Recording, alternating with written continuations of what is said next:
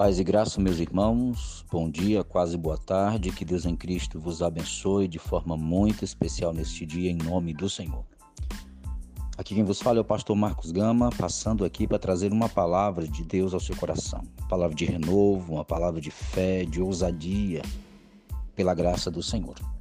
Lendo hoje Gênesis 41, do 37 ao 40, que diz assim: o conselho foi agradável a Faraó e a todos os seus oficiais.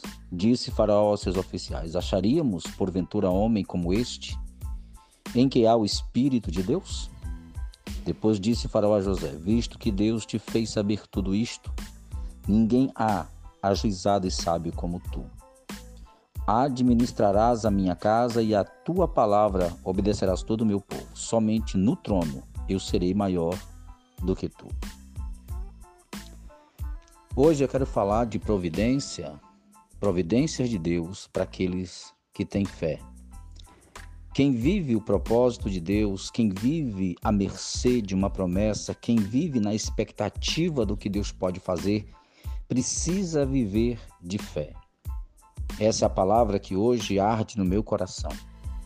E muitas vezes nós observamos que as pessoas que não conhecem a Deus têm muito mais fé do que as pessoas que conhecem. Eu falo isso porque quando eu olho para Faraó, agora entenda. Faraó, nesse texto, acaba de fazer uma pessoa, um presidiário, acusado de estupro, né? De assédio de estupro, de uma outra raça. Ele pega esse homem que está dizendo, porque Faraó não vê nada. Faraó acredita naquela palavra. Que vai ter sete anos de bonança, sete anos de escassez. Agora, esse homem tinha que ter muita fé para fazer desse escravo, presidiário e acusado o maior homem do Egito depois dele.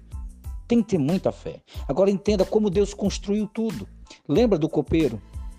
Bem, o copeiro é a testemunha de que não José pode, mas de que Deus é com José. Faraó está dizendo que vai colocar José por causa do Espírito de Deus que está sobre ele. Ele diz aqui no versículo 39: Visto que Deus te fez saber tudo isto, ninguém há juizado como tu. Ou seja, Faraó está dizendo: Eu vou te levantar porque Deus é contigo. Eu vou te levantar porque dá para ver que Deus age através de você. Então veja, o processo que nós atravessamos dentro do propósito de Deus, agora para nós parece não fazer sentido.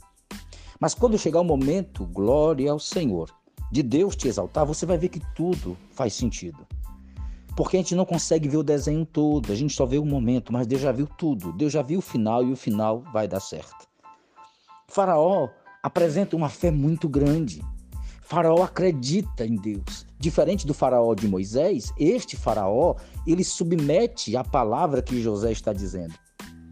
Eu entristeço porque muitos hoje deixaram de acreditar. Nós, Deus nos usa, Deus nos entrega a palavra e as pessoas não acreditam porque preferem acreditar no que pegam, preferem acreditar no que estão vendo. Faraó creu numa palavra que daí ia acontecer. E o pior, viria dias de bonanças antes de vir os dias de escassez, mas ele acreditou. O faraó acreditou na palavra que Deus deu a José. E quantos deixaram de acreditar na palavra que Deus está dando aos Josés que Deus usa? Eu sei que muitos são não, não, não são homens de Deus, mas tem homens de Deus nessa terra. E muitos pecam, muitos perdem, muitos caem porque esquecem de ouvir aquilo que Deus está dando a nós, que somos os Josés dessa época. Eu fico impressionado na fé deste faraó. Como ele colocou nas mãos de José um homem que não tinha nenhuma perspectiva. Quem olhava para ele? Ex-presidiário, ex-escravo, acusado de, de, uma, de, de, de atacar uma mulher, de um oficial. Quer dizer, o que era que poderia garantir que José ia ser alguém? A mão de Deus. A poderosa mão de Deus. Essa mesma mão que vai agir pela minha vida e vai agir pela sua vida. É, é, é, é, acreditarmos que no momento certo a providência de Deus vai agir como agiu, levando aqueles dois homens para o cárcere, como agiu livrando José das mãos dos seus irmãos, como agiu levando José escravo para o Egito, como agiu vendendo José a Potifar, como agiu permitindo que aquela mulher acusasse José é, injustamente, como agiu quando José ficou preso por dois anos, como agiu quando aqueles, o copeiro esqueceu por ele dois anos, como agiu no tempo certo para dar o sonho a Faraó, como agiu pedindo que José viesse e como agiu agora entregando o Egito nas mãos de José. Deus ainda age.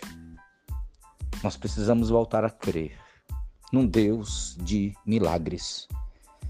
Quem vive de propósito, quem vive crendo em propósito, precisa acreditar num Deus que faz milagre. Que Deus abençoe, te guarde, te guie. Compartilhe esse áudio com o máximo de pessoas que você puder. Compartilhe os nossos vídeos, os nossos textos e abençoe esse ministério para que continuemos sendo porta de Deus, porta e boca de Deus para aqueles que precisam ouvir uma palavra de renovo. Que Deus abençoe a todos em nome de Jesus. Amém.